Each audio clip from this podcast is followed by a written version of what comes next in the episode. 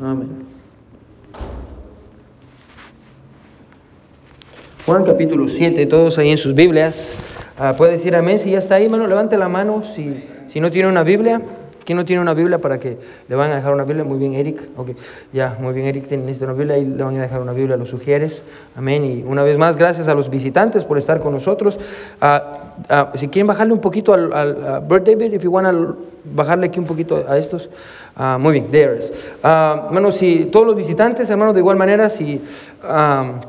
Si usted nos acompaña por primera vez, ahí afuera, ahí en el lobby, ah, tenemos un regalo para ustedes. Amén. Así que ah, no se vaya a olvidar de irse sin, sin, su regalo. Y de igual manera, hermano, le animo que, que todos pasen llevándose tarjetas de estas. Amén. Y, y ah, hermano, invite a más de alguna persona para venir al domingo de resurrección. Hermano, y el Evangelio va a ser predicado como cada domingo y, y vidas van a ser transformadas como Dios ya lo está haciendo en nuestra iglesia. Pero vamos a celebrar todos juntos que no servimos a un Dios muerto si nos servimos a un Dios vivo. Amén. Ah, y, vamos a celebrarlo. Así que ah, yo estoy emocionado y estoy viendo con anhelo, hermano, a estar ahí. Pero mientras tanto, hermanos, ya están todos en Juan.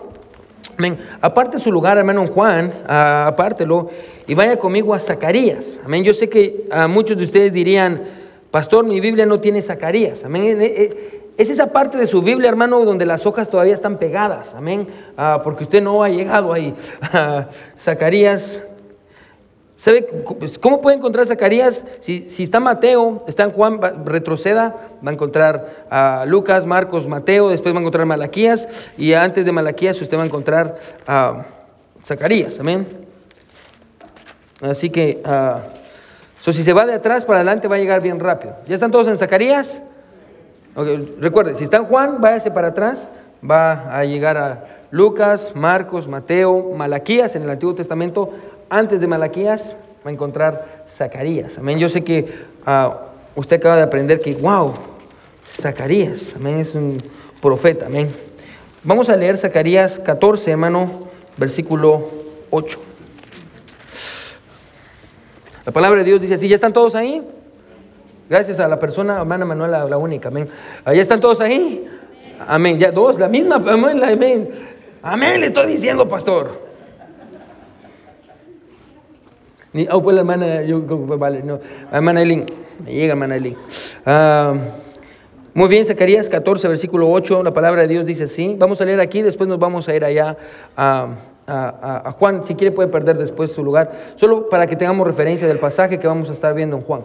La palabra de Dios dice así, Zacarías capítulo 14, versículo 8, dice, acontecerá también en aquel día que saldrán de Jerusalén aguas vivas la mitad de ellas ah, hacia el mar oriental y la otra mitad hacia el mar occidental en verano y en invierno. Y básicamente lo que está diciendo, quiero que me siga aquí, es que de Jerusalén van a salir aguas en todas las direcciones. Y la idea es que van a salir aguas que van a cubrir al mundo por completo. Amén. Ahora, eso es en Zacarías. Quiero que se grabe eso porque nos va a servir para la aplicación al final. So, aquí en Zacarías encontramos esto.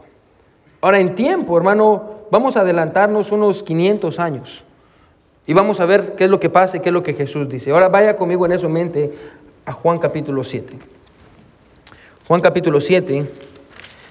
Encontramos a Jesús en la fiesta de los tabernáculos. Y quiero que mire qué es lo que dice Jesús. Es aquí donde estamos en nuestra serie de sermones en el Evangelio de Juan. Ya vimos este pasaje la semana pasada, amén, pero es uno de esos pasajes que son tan buenos y tan profundos que, hermano, tenemos que verlo por lo menos dos domingos, amén, que la semana pasada y hoy otra vez, amén. Si Dios quiere, la, otra semana ya vamos a seguir con, nuestra serie. Ah, pero mire lo que, lo que dice Juan 7, del versículo 37 al 39. 500 años después de lo que el profeta Zacarías dijo, la palabra de Dios dice así, Juan 7, 37, dice, en el último día, en el último y gran día de la fiesta, Jesús se puso en pie y alzó la voz diciendo, si alguno tiene sed, venga a mí y beba. En el que el que cree en mí, como dice la escritura, de su interior correrán ríos de agua viva. Esto dijo del Espíritu que había de recibir los que creyesen en Él, pues aún no había venido el Espíritu Santo, porque Jesús no había sido aún glorificado.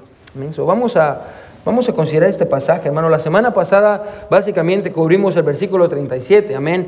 Ah, pero esta semana, hermano, ah, vamos a ver el versículo 38 y 39.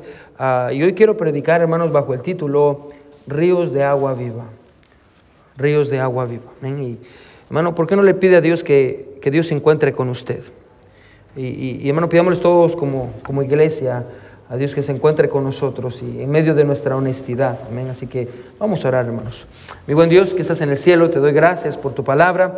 Gracias, Padre, por, ah, por el mensaje, mi Dios, que, que está contenido en estos, en estos versos, Dios. Yo me escondo detrás de tu cruz, mi buen Salvador, ah, para que tu nombre sea enaltecido, mi, mi Señor, y, y no yo. Señor, úsame, Padre eterno. Ah, usa tu palabra y, Dios, háblanos. Queremos escuchar tu voz, mi buen Salvador. Dios, ayúdanos, Padre eterno, que aquello que fue profetizado, mi Dios, por Zacarías, ah, mi Dios, y fue ah, reforzado por, por, nuestro Señor Jesucristo, sea una realidad en el año 2023 en nuestras vidas. Gracias, Padre, por todo. En el nombre de Jesús oramos. Amén y amén. Pueden sentarse, iglesia.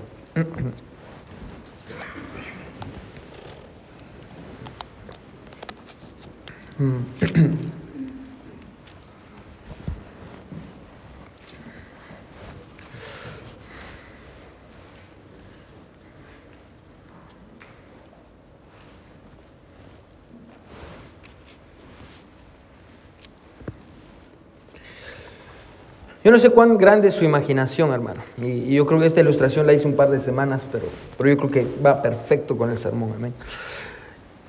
¿Alguna vez usted se ha imaginado qué va a hacer cuando usted llegue al cielo? ¿Se ha imaginado qué es lo primero que va a hacer? Levanta la mano si alguna vez ya se ha imaginado eso, amén. Ah, y si usted no sabe si va a ir al cielo cuando muera, hermano, le animo que se quede al final del servicio, amén. Y que, y que sepa por, por seguro si, si usted va a ir al cielo cuando muera, amén. Ah, ah, ¿puede bajar un poquito más? Los, yo creo que está muy alto aquí. Gracias, Brother David. Ya. Pero yo me he puesto a pensar muchas veces eso, ¿qué, ¿qué, va a ser lo primero que yo haga cuando llegue al cielo? ¿Qué es lo que yo voy a hacer? Obviamente voy a ver a Jesús y me voy a postrar a sus pies, amén. Y, y uh, ¿qué es lo primero que vamos a hacer cuando lleguemos a, al cielo? Hace un, un, unos, unas semanas, amén, y uh, uh, yo estaba hablando con un paciente ahí en el hospital y el, el, el, paciente estaba muriendo. regularmente, y los de ustedes que son enfermeras o han estado en un hospital, pues saben esto, amén. Y, y muchas veces los pacientes están en algo que se llama CMO, que es Comfort Measurements Only, que es básicamente el, el paciente está activamente muriendo. La mayoría de las veces los pacientes están activamente muriendo y están inconscientes. Amén. Pero es muy raro, hermano, cuando el paciente está activamente muriendo y está lúcido y está consciente. Amén. Y, y, es muy raro cuando el paciente puede expresar, amén, y puede hablar. Amén. Y, y, pues eso era lo que pasó hace unos, unas semanas ahí en el hospital. Yo fui y el paciente estaba activamente muriendo y, él, él es un creyente, ya lo había visto yo antes en, mi oficina. Pero él estaba muriendo y tenía mucho miedo y, me vio y uh, me dice, uh, tengo miedo, uh, tengo mucho miedo. Amén. Y yo lo veo y le digo, no, no tiene nada que temer. Cuando sus ojos se cierren, uh, usted va a ver a Jesús. Sus ojos van a ver a Jesús. Usted, usted va, lo primero que pase, cuando usted cierre sus ojos y deje de respirar, es que sus ojos van a ver a Jesús. Y, y, evidentemente, hermano, cuando lleguemos al, al cielo, lo primero que, que, vamos a ver, hermano, es a Jesús. Pero muchas veces yo me pongo a pensar, hermano, yo no solo quiero ver a Jesús, amén, obviamente es el, el objeto de mi deseo, amén, y quiero ver a Jesús y hablar con Él, pero hay muchos personajes, amén, que yo también quiero ver. Ah, yo quiero ir a preguntar, quiero ir a ver a Abraham, amén. Y, y, me imagino, amén, yendo a la casa de Abraham y tocando la puerta de Abraham, porque va a ser una gran mansión, amén. Ah, y que va a decir, aquí ya sé, aquí vive el padre de la fe, amén. Y voy a ir a ver a Abraham. Ah, y yo voy a saludar a Abraham. Y voy a ir con Abraham y probablemente voy a y le pregunte a Abraham, ¿qué se sintió Abraham cuando Dios te llamó y, y, y tú vivías en una tierra pagana y cuando Dios te dijo, sal de la casa de tu padre y ve a la tierra que yo te voy a mostrar? ¿Y qué se sintió eso, Abraham? ¿Y, y cómo se lo dijiste a Sara? Amén. Y, y, y, cuando estabas en el camino y cuando fuiste a Egipto, ¿y qué se sintió Abraham? Probablemente también voy a ir a la casa de, de Moisés y le voy a preguntar a Moisés, Moisés, ¿y, y qué fue a escuchar a esas, esas miles de personas a, a estar en contra de ti y murmurar en tu contra? Nosotros en la iglesia tenemos como 150 personas y ya me muero con ellas, amén. Uh, y, y, uh, cómo se sintió eso? Amén. ¿Y qué se sintió uh, a, hablarle a, a, la roca y que saliera agua? Y, o pegarle a la roca y que saliera agua. ¿Y, y qué, qué, se sintió ver nada más la tierra prometida desde lejos y sin poder entrar por el error que cometiste? ¿Cómo lo sentiste, Moisés? También voy a ir con David, amén, y le voy a preguntar a David, David, ¿cómo te sentiste allá ah, cuando te enfrentaste a David, amén, a Goliat, perdón, y, cuando, cuando viste a Goliat, y cómo se sintió David? Y voy a ir así, igualmente, obviamente voy a ir con Pedro también a preguntarle cómo está Pedro, amén. Ah, pero son de las muchas cosas que yo quiero hacer cuando llegue al cielo. Y yo creo que se quede con eso en su mente. Al final voy a terminar la ilustración. Amén. Ah, ahora, hermano, en el pasaje que tenemos delante de nosotros, hermano, Jesús se encuentra en el último día de la fiesta de los tabernáculos. Amén. Una fiesta que, ah, en la que recordaban, hermano, el tiempo en el que el pueblo de Israel había estado viviendo en el desierto. Y Dios les había provisto y ellos celebraban esta fiesta, era una de las fiestas más grandes que ellos ah, celebraban ah, y, era una fiesta muy especial ah, para ellos donde ellos conmemoraban que en el tiempo en el que ellos vivieron en el desierto y ellos no tenían un hogar, Dios había sido un hogar para ellos. Y Dios los había protegido, Dios les había dado maná cuando tenían hambre, y Dios les había dado ah, agua de una roca, la roca es Cristo, dice la Biblia más adelante, cuando ellos tenían ah, sed. Y así que es una fiesta, hermano, que duraba ocho días. Amén. Interesantemente, hermano, si usted estudia las fiestas, que son tres, las más importantes es la de los tabernáculos, la de Pentecostés y la fiesta de la Pascua. Bueno, en el día octavo de cada una de las fiestas pasa algo interesante. Amén. Por ejemplo, en el, en el día octavo de la fiesta de la Pascua es cuando Jesús resucita. En el día octavo de la fiesta de Pentecostés, hermano, escuche, es cuando, es cuando el Espíritu Santo viene sobre, sobre la iglesia. Amén. El, número 8 es un número especial en la Biblia. So, encontramos a Jesús en el último día de la fiesta Ah, de Pentecostés, y, ah, perdón, la fiesta de los tabernáculos, ah, y encontramos a Jesús viendo lo que, lo que estaba pasando. Amén. La semana pasada tratamos un poco con esto y dijimos que uno de los momentos más destacados de la fiesta era cuando esto del ritual del agua, ¿se recuerda? Y dijimos cómo el sumo sacerdote eh, eh, estaba en el templo y antes del primer sacrificio, el sumo sacerdote corría hacia la, la fuente de Siloé, tomaba agua y regresaba, y cuando regresaba a y entraba al templo muy de mañana, habían miles de personas en el patio del templo cantando. Y, y cantaban los salmos Jalel. Jalel en hebreo quiere decir alabanza, y es del Salmo 103 al Salmo 118. Y cantaban los salmos Jalel y, todos estaban cantando y el sumo sacerdote entraba y, y, vertía el agua, amén, y, decía el Salmo 118 y evidentemente también recitaba el Zacarías 14, 8 que acabamos de leer. Ah, y todos cantaban y celebraban y, la gente en el tiempo de la fiesta de los tabernáculos vivían en tiendas hemos dicho esto muchas veces, vivían en tiendas en las calles y, para celebrar que eh, en el tiempo en el que sus padres estuvieron en Egipto o salieron de Egipto y estuvieron en el desierto, vivieron también en tiendas de campaña. Era una gran fiesta. Pero Jesús se encuentra al final de la fiesta de los tabernáculos, en el último día. Eh, el último día, hermano, y para este último día la mayoría de las personas ya habían empacado sus cosas Muchos ya se estaban yendo, muchos ya habían recogido su tienda de campaña, otros estaban comenzando a empacar todo, se estaban despidiendo los unos de los otros, estaban yéndose al lugar de donde habían venido. La fiesta se había acabado, ya no había cantos, ya no había alegría, ya no había ceremonias, todo se había terminado. Era el último día de la fiesta de los tabernáculos. y cualquiera pensaría, escuche, que después de esta semana, póngame atención, de avivamiento, bueno, gratis, no le voy a cobrar por esto, porque el hecho de que un grupo de personas se reúne a cantar durante muchos días, bueno, no quiere decir que sea un avivamiento. Amén.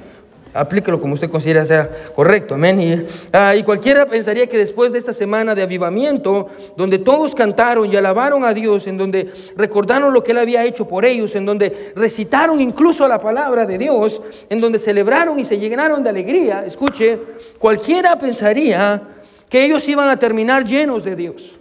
Durante una semana hicieron todo esto, cantaron, alabaron a Dios, hicieron esta, esta fiesta, esta tradición del agua, eh, recitaron la palabra de Dios y tenían un buen tiempo los unos con los otros. Y usted diría, al final de esta fiesta, ellos terminaron llenos, pastor.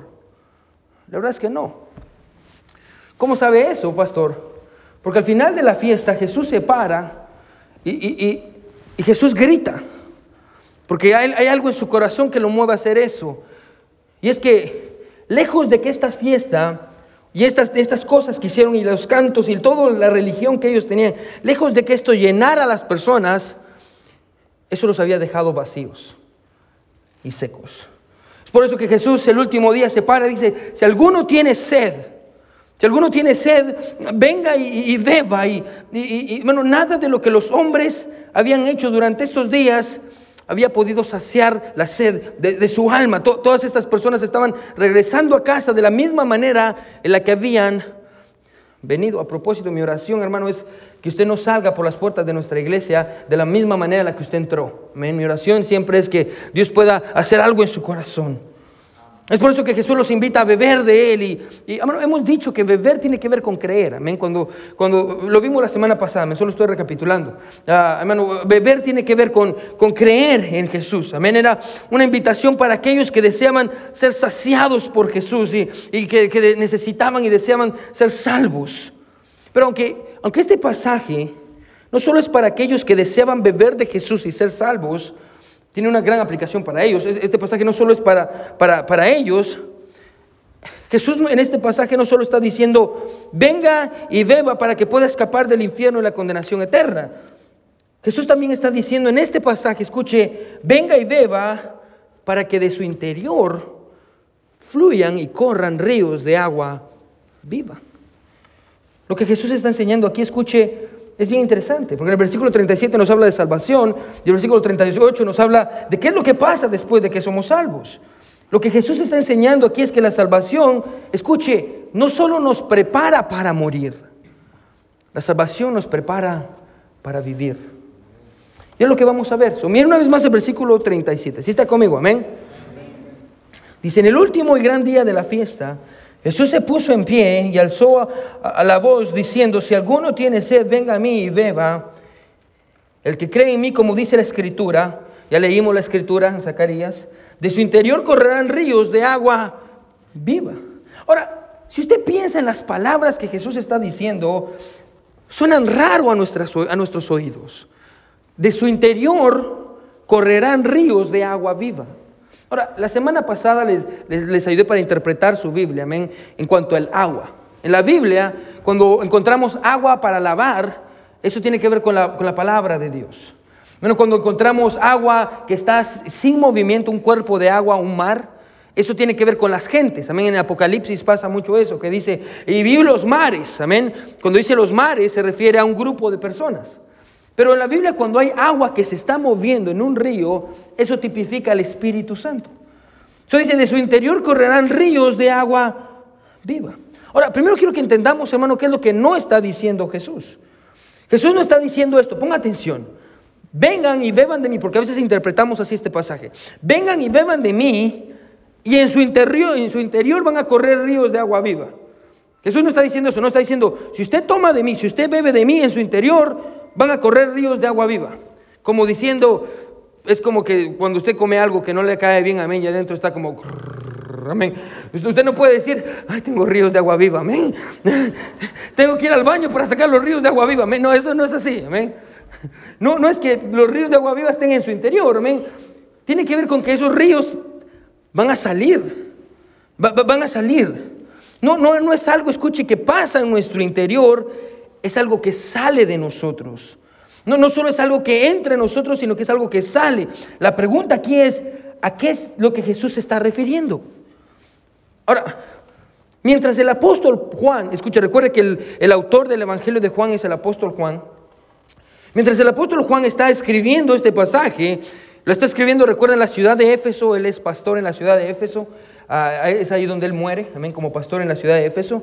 Y él está escribiendo el Evangelio de Juan en, en, la ciudad de Éfeso. Y mientras que él escribe esto, escuche, y escribe sobre este incidente, inspirado por el Espíritu Santo, escuche, siente que él necesita darnos un comentario para ayudarnos a entender lo que, lo que Jesús está diciendo aquí, amén. Para ayudarnos a entender mejor a qué se refiere Jesús con ríos de agua viva. Juan está escribiendo esto y él siente, hmm, a, los, a los creyentes de la Iglesia Bautista del Camino en el año 2023, ellos necesitan ayuda para entender qué son estos ríos de agua viva. Así que Juan va a hacer un comentario dentro de su libro para ayudarnos a entender qué son estos ríos de agua viva. Ahora mire el comentario que Juan hace en el versículo 39. Dice, esto dijo, aquí está Juan, este es Juan, no es Jesús, es Juan dándonos un comentario. Esto dijo del Espíritu que habían de recibir los que creyesen en Él, pues aún no había venido el Espíritu Santo, porque Jesús no había sido aún glorificado. Ahora, cuando Juan, escuche, escribió este comentario del versículo 39, escuche, creo que me decía aquí, 60 años habían pasado desde que Jesús dijo las palabras, van a correr ríos de agua viva, si quiere verlo así, del versículo, 30, del versículo 38 al versículo 39 han pasado 60 años. 60 años han pasado. Y tal vez usted se pregunta, pastor, ¿y eso qué tiene de especial? Bueno, lo que tiene de especial es esto. Escuche que cuando Juan está escribiendo este comentario del versículo 39, escuche, su entendimiento de lo que Jesús acaba de decir en el versículo 38 era mucho más grande que el entendimiento que tenía cuando Jesús dijo esas palabras 60 años atrás.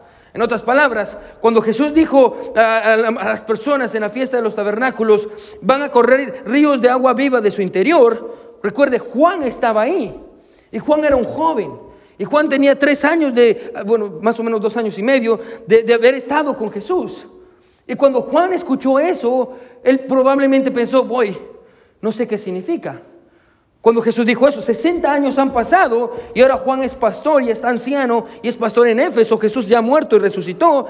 Y Jesús y Juan mira hacia atrás y dice, ahora yo sé qué quería decir.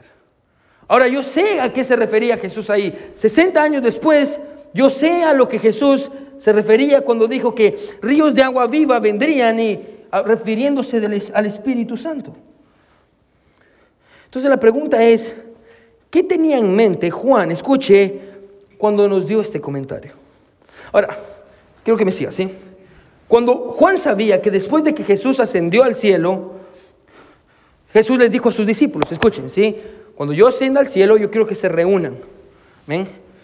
Y el Espíritu Santo va a venir sobre ustedes.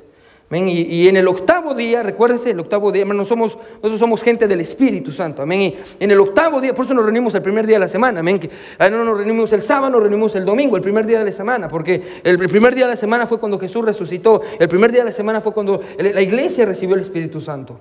So, ah, encontramos, hermano, escuche que se reúnen todos. La iglesia, después de que Jesús sube, se reúnen todos. El octavo día de la fiesta de Pentecostés y en el primer día de la semana los creyentes que estaban esperando, como Jesús lo había dicho, la Biblia dice que son llenos del Espíritu Santo. Son llenos del Espíritu Santo. Y quiero que mire qué es lo que pasa. Aparte su lugar aquí en Juan y vaya conmigo al libro de Hechos. Ahorita vamos a regresar a Juan. ¿Sí está conmigo? Amén. Regularmente, hermano, no vamos de pasaje en pasaje, pero yo creo que esto nos ayuda para poder entender nuestro pasaje principal. Si usted está en Juan, el siguiente libro es Hechos. Vaya conmigo a Hechos 2. Hechos es la historia de la iglesia, amén. Mira lo que dice el capítulo 2. Aquí comienza la iglesia, amén. Mira lo que dice. Cuando llegó el día de Pentecostés, ahora Jesús para este punto ya había muerto. ¿Se recuerdan la semana pasada? Vimos que glorificado en el Evangelio de Juan tenía que ver con ser crucificado. Jesús ya había muerto, había resucitado. Mira lo que pasa. Hechos 2, 1 dice, cuando llegó el día de Pentecostés, estaban todos unánimes juntos. Habían 120 personas aquí, amén. Y de repente vino del cielo un estruendo, un estruendo como de un viento recio que soplaba, el cual llenó toda la casa donde ellos estaban sentados y se les aparecieron lenguas repartidas como de fuego a propósito, amén. Nota la palabra como, amén. No, era fuego, como la iglesia pentecostés ah, dice, amén, que manda fuego, Señor, manda fuego. eso, es mentira, amén, eso no es así. No era fuego, amén. Era como fuego, no sabemos cómo era, o simplemente está ayudándonos a entender más o menos a cómo es que, sucedía. Entonces dice, como fuego, dice, ah, como, como de fuego asentándose sobre cada uno de ellos. Y fueron todos llenos del Espíritu Santo y comenzaron a hablar en otras lenguas según el Espíritu les daba que hablasen. Bien rápido, hermano. Pastor, ¿qué es eso de las lenguas, pastor? Hermano, la palabra lenguas ahí literalmente significa idiomas. No, le haga caso a estas personas, hermanos, de otras iglesias, hermano, que tal vez no tienen el entendimiento que nosotros tenemos, amén, ah, y que no conocen la palabra de Dios ah, y no la interpretan de la manera correcta, que ellos piensan que hablar en lenguas es, ah, y todos están ahí, bueno, lenguas son lenguas conocidas, amén. básicamente, hermano, mucha gente venía que no hablaba el idioma de ellos y Dios les daba la habilidad de poder hablar en un idioma que ellos no conocían. Pastor, ¿para qué? Para compartir el Evangelio. Si tiene más dudas, hermano, lea 1 Corintios 14. Hermano, ahí usted puede entender más. Incluso si tiene dudas, puede venir conmigo después del servicio. Yo con todo el gusto le voy a aclarar sus dudas. Solo dice, y moraban entonces en Jerusalén judíos, varones piadosos de todas las naciones bajo el cielo. Aquí explica. Y hecho este estruendo, se juntó la multitud y estaban confusos. Aquí explica cuáles son las lenguas. Porque cada uno les oía hablar en lengua extraña. ¿Así dice? No, en su propia lengua. Ese es el don de lenguas. Pastor, yo hablo inglés y español. Usted habla en lenguas. Amén, conoce otro idioma. Versículo 7. Y estaban atónitos y maravillados diciendo, mirad, ¿no son galileos todos estos que hablan? ¿Cómo pues les oímos nosotros hablar cada uno en nuestra lengua en la que hemos nacido? partos, medos, elamitas y los que habitamos en Mesopotamia, en Judea, en Capadocia, en Pronto, en Bitinia, en, Frigia, en Panfilia, en Egipto y en las regiones de África, más allá de Sirene. ¿Se cuenta todas las lenguas que estaban hablando para que ellos entendieran el Evangelio? ¿Por qué había tanta gente ahí? Porque estaban celebrando la fiesta de Pentecostés. Mucha gente había venido. Mire que sigue diciendo, versículo 12, y estaban todos atónitos y perplejos, diciéndose unos a otros, ¿qué quiere decir esto? Ahora, después dice que uno se burlaba. Ahora, quiero que me siga aquí, ¿sí? Aquí encontramos que el Espíritu Santo viene, amén. ¿Se recuerda? Juan nos está ayudando a entender, amén. Cuando Jesús dijo ríos de agua viva van a correr, Juan dice, esto se refería al Espíritu Santo que habría de venir. En Hechos 2 encontramos al Espíritu Santo que viene sobre la iglesia, amén. Encontramos al Espíritu Santo. ¿Qué pasa después de eso en el libro de Hechos? Bueno, después de Hechos, la Biblia dice que son llenos del Espíritu Santo. Escuche, y Pablo se para, ponga atención, lleno del Espíritu Santo y predica a las multitudes. Todos le entendieron en su idioma, amén. Pablo predica un tremendo sermón y usted lo puede leer ahí del versículo 14 en adelante. Y mire qué es lo que pasa, hermano, en el versículo 41, después de que Pablo predica ese tremendo sermón. Así que los que recibieron su palabra fueron bautizados y se añadieron aquel día que dice como tres mil personas. Bueno, Tres mil personas se convirtieron con la predicación de Pedro. ¿Por qué? Porque Pedro estaba lleno del Espíritu Santo. Mira lo que dice el versículo 43. Y sobrevino temor a toda persona y muchas maravillas y señales eran hechas por los apóstoles. Y todos los que habían creído estaban juntos y tenían en común todas las cosas. Y vendían sus propiedades y sus bienes y, y lo repartían a todos según la necesidad de cada uno y perseverando unánimes cada día en el templo bueno, para los de ustedes que están, ay, pastor, es que dos veces por semana, miércoles y domingo, ay, pastor, es too much. No, ¿Se da cuenta? Amén. Ah, todos los días, amén. Ah, dice, y partiendo el plan en las casas, comían juntos con alegría y sencillez de corazón, alabando a Dios y teniendo favor con todo el pueblo. Y el Señor añadía cada día a la iglesia los que habían de ser salvos. Amén. Bueno, Toda esta gente, escuchen, que, que fue llena del Espíritu Santo, me ponga atención, tenían sencillez de corazón, se reunían todos los días en el templo, tenían alegría, favor con el pueblo, Dios añadía todo el tiempo a los que tenían que ser salvos. Pero, ¿qué es lo que pasa? Quiero que me escuche, ellos empiezan a predicar. Pero los líderes religiosos que mataron a Jesús se enojan con ellos y la Biblia dice que los van a prender y los van a golpear.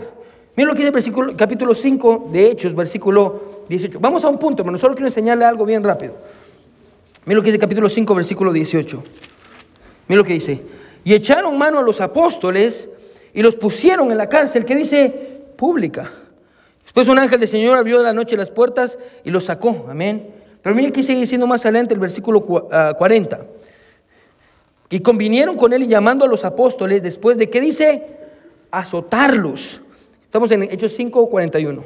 Les intimaron que no hablasen en el nombre de Jesús y los pusieron en libertad. Ahora, mírenme aquí. Bueno, los golpean. Bueno, y cuando dice azotarlos, hermano, eran 27 azotes con, con, lazos, amén. Y ellos literalmente, hermano, les despedazaban la espalda. Bueno, los golpearon y les despedazaron la espalda. Están ensangrentados por predicar a Cristo. Y mire lo que dice el versículo 41. Y ellos salieron de la presencia del concilio tristes y adoloridos. Así dice. Gozosos de haber sido tenidos por dignos de padecer afrenta por causa del nombre. ¿Qué nombre? El nombre de Jesús. Bueno, los golpearon, están sufriendo, están sangrando y salen todos juntos y me los imagino saliendo, viéndose entre sí, riéndose, felices. ¿Por qué? Porque habían sufrido a causa del nombre de Jesús. Habían sufrido a causa del nombre de Jesús. Y, hermano, y si usted sigue leyendo en Hechos, no tenemos el tiempo, amén, y sigue leyendo en Hechos, usted va a ver cómo fueron y, predicaron la palabra de Dios. Incluso, hermano, mire Hechos 16, 9.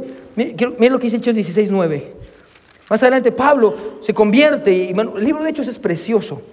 Hechos 16, 9. Bueno, mire, mire este pasaje, dice, y se le mostró a Pablo una visión de noche. Un varón macedonio estaba en pie rogándole diciendo, pasa a Macedonia y ayúdanos. Hechos 16, ah, versículo 9. Rogándole y diciendo, pasa a Macedonia y ayúdanos. Amén. Bueno, incluso por visión, Dios, le da esta visión a Pablo diciendo, aquí también hay necesidad. Bueno, aquí también hay necesidad. Y, Pablo enseguida va, dice, versículo 10, dice, cuando vio la visión enseguida procuramos partir para Macedonia, dando por cierto que Dios nos llamaba para que les anunciásemos el Evangelio. Bueno, ¿se da cuenta? Bueno, fue a partir de Hechos 2, escuche, de Hechos 2, que la vida de los discípulos y todos estos creyentes, escuche, comenzó a tocar la vida de otros. ¿Se da cuenta? Fue a partir de Hechos 2 que la vida de los once discípulos y todas las personas que habían creído, fue a partir de eso, y Felipe y los diáconos y todos ellos, no, fue, fue a partir de Hechos 2, cuando el Espíritu vino, que la vida de ellos empezó a tocar la vida de, los las demás personas. Escuche, fue después de Pentecostés y de la llenura del Espíritu Santo, había algo diferente en estos creyentes. Tenían valor para predicar la palabra de Dios, tenían confianza en el nombre de Jesús, tenían gozo incluso en medio de la tribulación. Estaban sufriendo, pero estaban gozosos, tenían fuerza y poder, tenían amor los unos por los otros, tenían alegría, sencillez de corazón, tenían un mismo sentir, tenían el favor de Dios para con todo el pueblo. Escuche, literalmente la Biblia dice esto en Hechos, ese grupo de personas llenas del Espíritu Santo pusieron el mundo conocido de cabeza. Todo el mundo conoció a Jesús, porque ellos fueron llenos del Espíritu Santo. ¿De dónde vino esto? No vino de, no vino, déjeme decirle de dónde no vino. No vino de once hombres que habían abandonado a Jesús en el tiempo en el que más lo necesitaba en la cruz. E, este poder no vino de hombres comunes y corrientes, hermano, imperfectos y pecadores. Esta obra no vino, no, no era de ellos, era de lo que, lo que Dios estaba haciendo a través de su espíritu en la vida de la iglesia. ¿Se da cuenta? Todo, escuche, todo el libro de Hechos es un cumplimiento de las palabras de Jesús. Escuche, en Juan 7:38 diciendo, los que vivieren de mí, de su interior fluirán ríos de agua viva el Espíritu Santo, escuche, se convirtió en ríos de agua viva que venían desde el interior de los discípulos y tocaban a otros. Y esos que eran tocados tocaban a otros. Y esos que eran tocados tocaban a otros. Y así todo el mundo conocido. Y el apóstol Juan, 60 años después, ¿Se recuerda cuando Jesús dijo, van a correr ríos de agua viva? Juan es joven y escucha eso y Juan dice, no sé qué significa. 60 años han pasado y Juan recuerda todo el libro de Hechos y Juan dice, yo sé qué significa. Eso significa, el Espíritu Santo no había venido ahí, pero cuando vino el Espíritu Santo, los ríos de agua viva corrieron y tocaron a todas las personas. Es Juan diciendo, yo vi el cumplimiento de estas palabras. Bueno, el versículo 38, eh, Jesús diciendo, van a fluir ríos de agua viva. Juan dice en el versículo 37, perdón, 39, yo lo vi, yo lo vi. El Espíritu hizo grandes maravillas en medio de los creyentes en el libro de Hechos. ¿Y sabe qué es lo más impactante del libro de Hechos? Que el libro de Hechos no termina en Hechos 28. ¿Cómo así, pastor? Sí, el libro de Hechos no, no termina en Hechos, en Hechos 20. De hecho, hermano, escuche, el libro de Hechos es el único libro en la Biblia que todavía está siendo escrito. ¿Ah? Sí, porque nosotros también somos la iglesia. Nosotros también somos la iglesia. Y el libro de Hechos todavía está siendo escrito porque nosotros también somos la iglesia. Y lo que nosotros hacemos, escuche, como ellos en ese tiempo, hermano, llenos del Espíritu Santo, hermano, hermano, es la continuación, escuche, de Dios obrando a través de su espíritu en la vida de personas imperfectas y pecadoras como nosotros. Porque el Espíritu Santo que ellos tenían es el Espíritu Santo que nosotros tenemos. Pastor, ¿qué quiere decir eso? Escuche que como ellos, iglesia, es posible sufrir persecución y aún estar gozosos. Bueno, es posible tener problemas en nuestra vida y aún estar felices.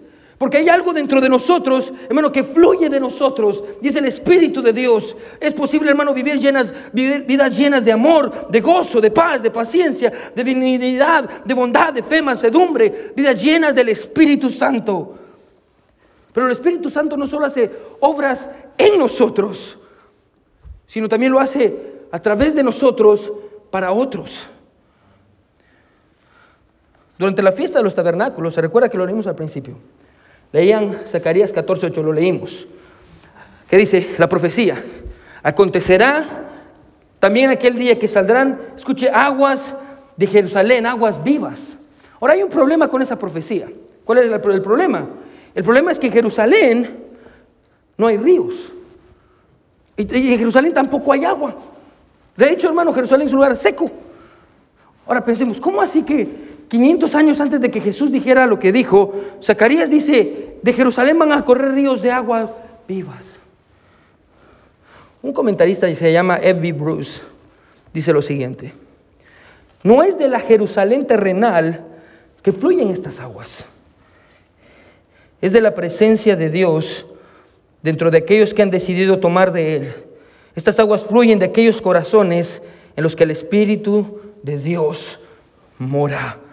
Cuando está lleno de, hermano, escuche, cuando, está, cuando usted está lleno del Espíritu Santo, hermano, el Espíritu Santo y su poder va a fluir de usted y va a tocar otras vidas irremediablemente, inevitablemente.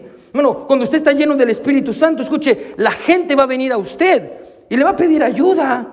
Bueno, en la escuela, en su trabajo, en la oficina, hermano, en el hospital, en tiempos de dificultad, otros van a venir a usted y, escuche para recibir lo que sale de usted. Hermano, me encanta disipular familias nuevas de nuestra iglesia. E, e, esta semana, el martes, estaba discipulando a hermana Wendy y hermano Beto, que están allá. Y, yo, estaba hablando con hermano Beto y me encanta cómo el hermano Beto está creciendo. Yo le pedí permiso para dar esta ilustración. me encanta cómo está creciendo, amén, y, cómo está aprendiendo más de la palabra de Dios. Y, estábamos en el discipulado y estaba en su casa, amén, y, estamos hablando de la obra de Dios. Y dice, pastor, hace una semana yo, yo fui a trabajar y fui a una casa. Y, había un americano, pastor, y, ahí estaba el americano, yo estaba trabajando y, y el americano me vio y yo seguí trabajando. Se acerca el americano y me dice, ¿a qué iglesia vas? Bueno, Beto, había un varios trabajando ahí, hermano Beto, qué. Iglesia Bautista del Camino, amén. ¿Cómo sabe que voy a una iglesia? Y el hombre le dice, porque yo miro a Dios en ti. Yo miro a Dios en ti. Y me dice, pastor, nunca, es la experiencia de un nuevo creyente, amén. Pastor, nunca me había pasado eso. Yo le digo, hermano, guárdelo en su corazón. Porque es el Espíritu Santo obrando, escuche, dentro de usted. Y la gente va a poder ver lo que hay en usted. Bueno, hay, un tipo de vida que fluye de aquellos que han tomado de Jesús. Es la verdad del pasaje. Hay un tipo de, de vida que fluye, que emana de aquellos que han tomado de Jesús. Bueno, e, este pasaje no está tratando con lo que entra en su vida, no solo trata con eso, este pasaje trata con lo que sale de su vida. Déjame hacer una pregunta. ¿Usted diría, hermano, que está viviendo una vida llena del Espíritu de Dios? ¿Una vida que toca a otros? ¿Es usted un creyente lleno del Espíritu de Dios? ¿Diría usted que su vida cristiana podría ser descrita como una vida abundante y sobreabundante? ¿Qué pensaría usted del creyente que dice, yo tomé del agua viva de, de Juan 7:37? Pero Juan 7:38 nunca lo he experimentado. Yo, tomé de Jesús, del agua de Jesús, pero ríos de agua viva nunca han fluido de mí. Pastor, yo soy salvo, no voy al infierno y con eso me conformo. ¿Qué pensaría usted de un cristiano así? Porque muchos cristianos viven así. Pastor, me encantó el sermón del domingo pasado, pastor. Eh, eso de venir a tomar del agua viva. Y, me encantó la aplicación que hizo eh, sobre Jesús en la cruz y cómo agua salió de su costado para, para saciar nuestra sed y, sangre para perdonar nuestros pecados. Pastor, me encantó la predicación del domingo pasado. Gloria a Dios. Pero la pregunta hoy no es si usted vive el versículo 37, la pregunta es si usted vive el versículo 38.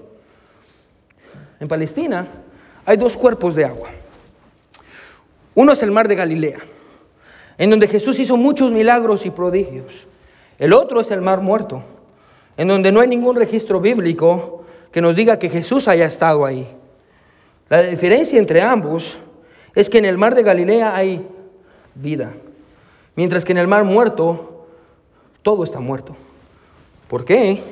Porque a diferencia del mar de Galilea, en donde el agua que entra al mar de Galilea sale, el mar muerto no tiene salidas y solo recibe toda el agua salada y por eso hay niveles de sal muy altos dentro del mar, de esa agua o de ese lago, porque le dicen mar, y, no, nada puede vivir ahí.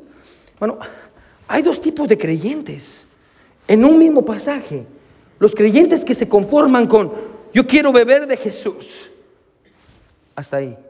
Y los creyentes que dicen, no, yo no, yo no solo quiero beber de Jesús, yo quiero que el Espíritu Santo haga una obra no solo en mi vida, sino en la vida de las demás personas, de, mi casa, de, mi esposa, de mis hijos, de, la escuela donde trabajo, del hospital donde, estoy sirviendo, del lugar donde Dios me ha puesto. Yo quiero que el Espíritu Santo haga una obra a través de mí. Y tal vez usted dice en esta mañana, pastor, pastor, siendo, siendo, siendo honesto, pastor, mi vida no es caracterizada por, por esta llenura que usted dice del Espíritu Santo. Pastor, ¿qué hago? Pastor, mi vida, de mi vida no fluye el Espíritu Santo. Mi, vida no está tocando a nadie más. pastor, ¿qué hago? Subraya una palabra conmigo en el versículo 37. Juan 7, 37. Ahorita vamos a terminar, hermano. Juan 7, 37. En el último y gran día de la fiesta, Jesús se puso en pie y alzó la voz diciendo, si alguno tiene sed. Subraya la palabra sed. Sed, hermano, no es un hábito. La sed es una necesidad. Bueno, déjeme preguntarle algo. Escuche, ¿por qué vino por primera vez a Cristo? Porque usted fue salvo. Bueno, porque usted respondió a la invitación de la salvación. No, no fue porque usted tenía una necesidad. Usted estaba vacío y sediento y tal vez usted no tenía la madurez en ese tiempo para decir, mi alma sedienta necesita a Jesús y su perdón y quiero ser libre de la culpa y necesito el Evangelio. Tal vez usted no tenía esa capacidad. Pero usted vino a Jesús, escuche, porque tenía sed y deseaba beber del agua. La pregunta es, escuche, una vez que usted bebió de esa agua, la pregunta hoy es, ¿qué es lo que usted está bebiendo ahora? ¿Qué es, lo, qué, es lo, ¿Qué es lo que usted más desea en su vida? Bueno, usted vino a Jesús porque tenía sed. La pregunta ahora es, ¿qué es aquello en su vida que, que está desarrollando una sed en usted? Quiero que me escuche con cuidado. Sea lo que sea que desee, sea lo que sea que esté bebiendo, su satisfacción siempre va a ser proporcional a aquello lo que usted desea. Escúcheme. Si usted desea más cosas, si usted desea más cosas, y obtiene más cosas, su alma va a estar satisfecha en la medida en la que esas cosas satisfagan. Si usted desea títulos y usted estudia y saca una maestría, que yo no estoy en contra de eso, hermano, yo también tengo maestría, yo he estudiado, eh, pero ese no es el punto.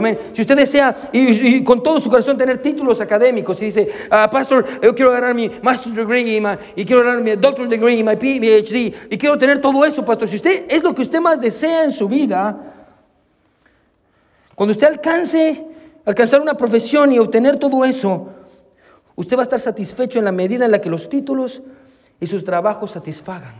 Y créamelo, todas las semanas trato con enfermeras, doctores y personas que tienen muchos títulos, que tienen vidas miserables. Esta semana yo hablé con una enfermera que me dice, pastor, me dice, está en mi oficina, me dice, me siento mal porque no puedo entender cómo soy capaz de correr a, ver un paciente en un cold blue y, que, está muriendo y, tratar la manera de salvarle la vida. Y, mientras que soy incapaz de correr hacia mi matrimonio que se está destruyendo. Puedo salvar la vida de otros, pero mi matrimonio se está yendo a la basura y no hago nada. Su trabajo la está satisfaciendo. Pero el problema, escuche, que el trabajo no es Jesús. Y la satisfacción que le va a dar es momentánea. Sí, sí, si usted desea dinero y obtiene dinero, usted va a estar satisfecho en la medida en la que el dinero satisfaga. Si usted, hermano, si usted desea placeres sexuales, experiencias, carreras, posición, usted va a estar satisfecho en la medida en la que esas cosas lo satisfagan. Pero ninguna de estas cosas va, va, va a producir en su vida sobreabundancia, agua que fluya de usted. ¿Cómo puedo, pastor, cómo puedo tener esa vida, esos ríos de agua viva? Hermano, desea Jesús. Charles Spurgeon cuenta una historia. Dice que un día cuando él estaba predicando, un joven vino y le dice, Pastor Spurgeon, I want to know God. Quiero conocer a Dios. Oh, yo quiero conocer a Dios, yo quiero conocer a Jesús. Pastor Spurgeon le dice, bueno, lo que usted puede hacer es leer la palabra de Dios. Ok, dijo el joven, se fue. Siguiente semana volvió a venir. Pastor, I want to know God. Quiero conocer a Dios. Quiero conocer a Cristo. Ya leyó la Biblia, sí, pero yo quiero conocer a Dios, quiero conocer a Cristo.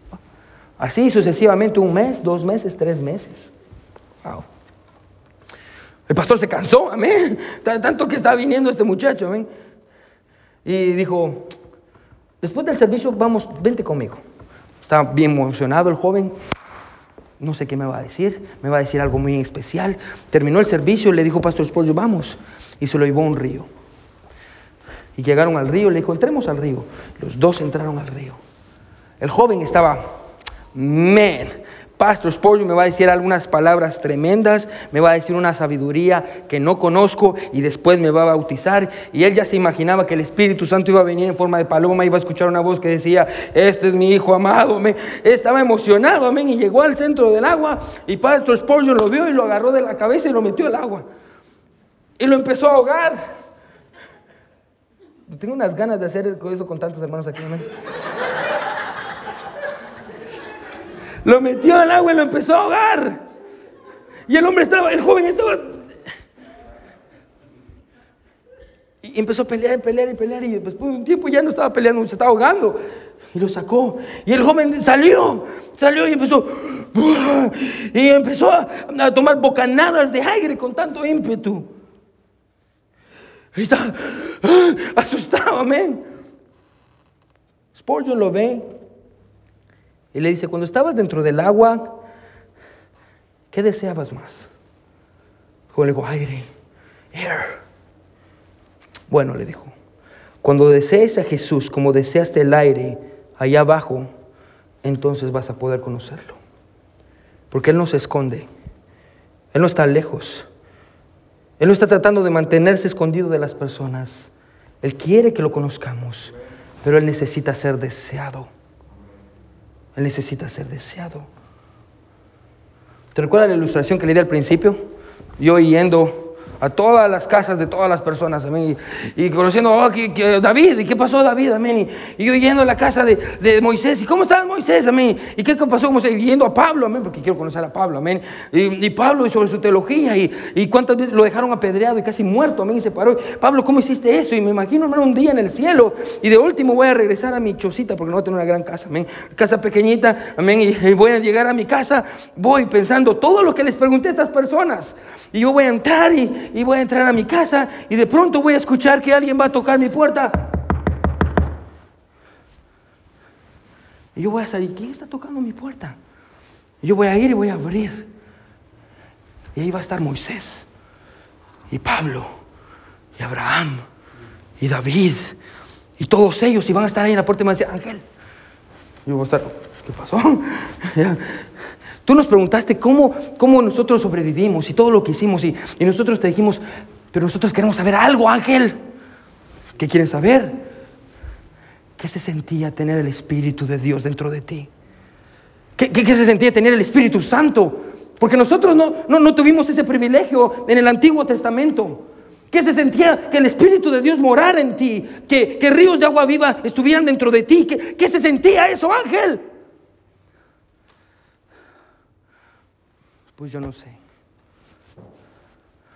Porque yo nunca deseé a Jesús. Y aunque yo bebí del agua, yo no dejé que el Espíritu Santo me llenara y ríos de agua viva fluyeran de mí. Iglesia, una iglesia llena del Espíritu de Dios puede hacer cosas grandes. Cosas grandes. Pero para hacer esas cosas grandes y para estar llenos del Espíritu de Dios, necesitamos tener sed. Necesitamos tener sed. Jesús dijo, si alguno tiene sed, la pregunta iglesia es si nosotros tenemos sed para conocer más de Jesús, para conocer más del poder de Dios, para conocer más de, su palabra, de su corazón, para que cuando ah, situaciones vengan como la iglesia en Miami, de personas diciendo, pastor, necesitamos ayuda, nuestra iglesia, como el tiempo de Hechos, con Pablo, puede decir, nosotros vamos a ir y vamos a ayudar. Cuando nosotros vayamos y toquemos puertas y alcancemos a personas y compartamos el Evangelio en nuestro trabajo, en nuestra familia y comencemos en casa, llenos del Espíritu Santo de Dios. Eso es lo que necesitamos. Necesitamos tener sed. Pero hasta que no tengamos sed, no vamos a poder decir nada. Y tal vez la razón por la que no tenemos sed es porque ya estamos siendo llenos de otra cosa, que no es Dios. De su interior corren ríos de agua viva. Si no, hoy es un buen momento para que usted pase al altar y le diga, Señor, yo quiero conocerte, tengo sed. Que como en el libro de Hechos, porque todavía somos hechos, somos la iglesia, que todavía hoy nosotros podamos hacer algo grande para las personas a través del Espíritu Santo. Todos con los ojos cerrados y cabeza inclinada, nadie viendo.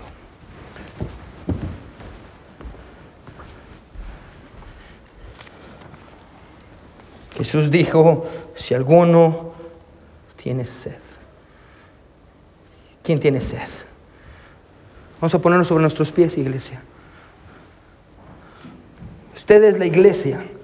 El libro de Hechos está siendo escrito todavía. A través de las cosas que hacemos, los viajes que emprendemos, las veces que salimos a ganar almas, la obra que hacemos en el ministerio. Nosotros somos Hechos 29.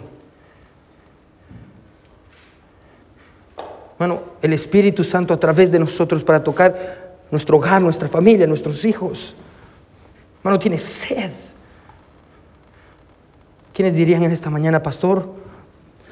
Pastor, yo tengo sed del Dios vivo. Pastor, ore por mí. Levante su mano si Dios le habló, yo quiero orar por usted. Gloria a Dios, gloria a Dios.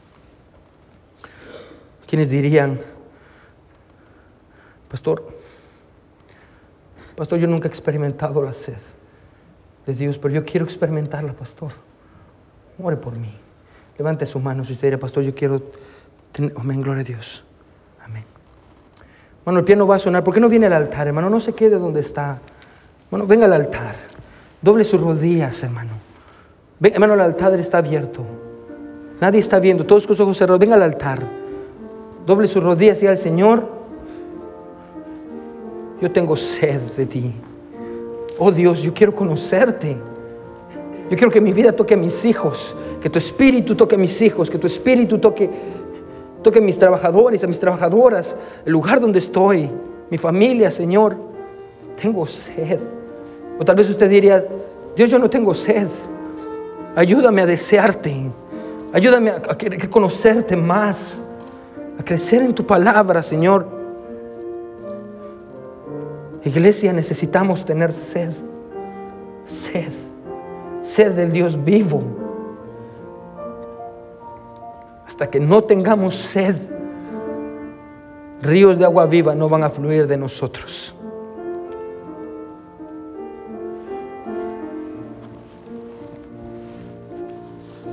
Bueno, hay, hay espacio en el altar.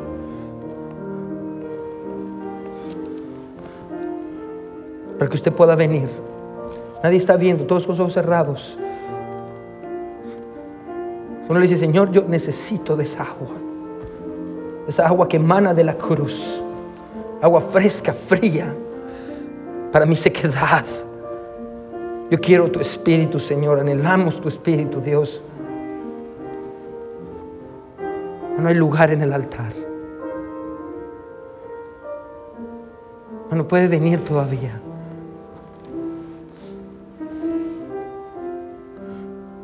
Tal vez usted en esta mañana se dice, pastor, yo estoy seco.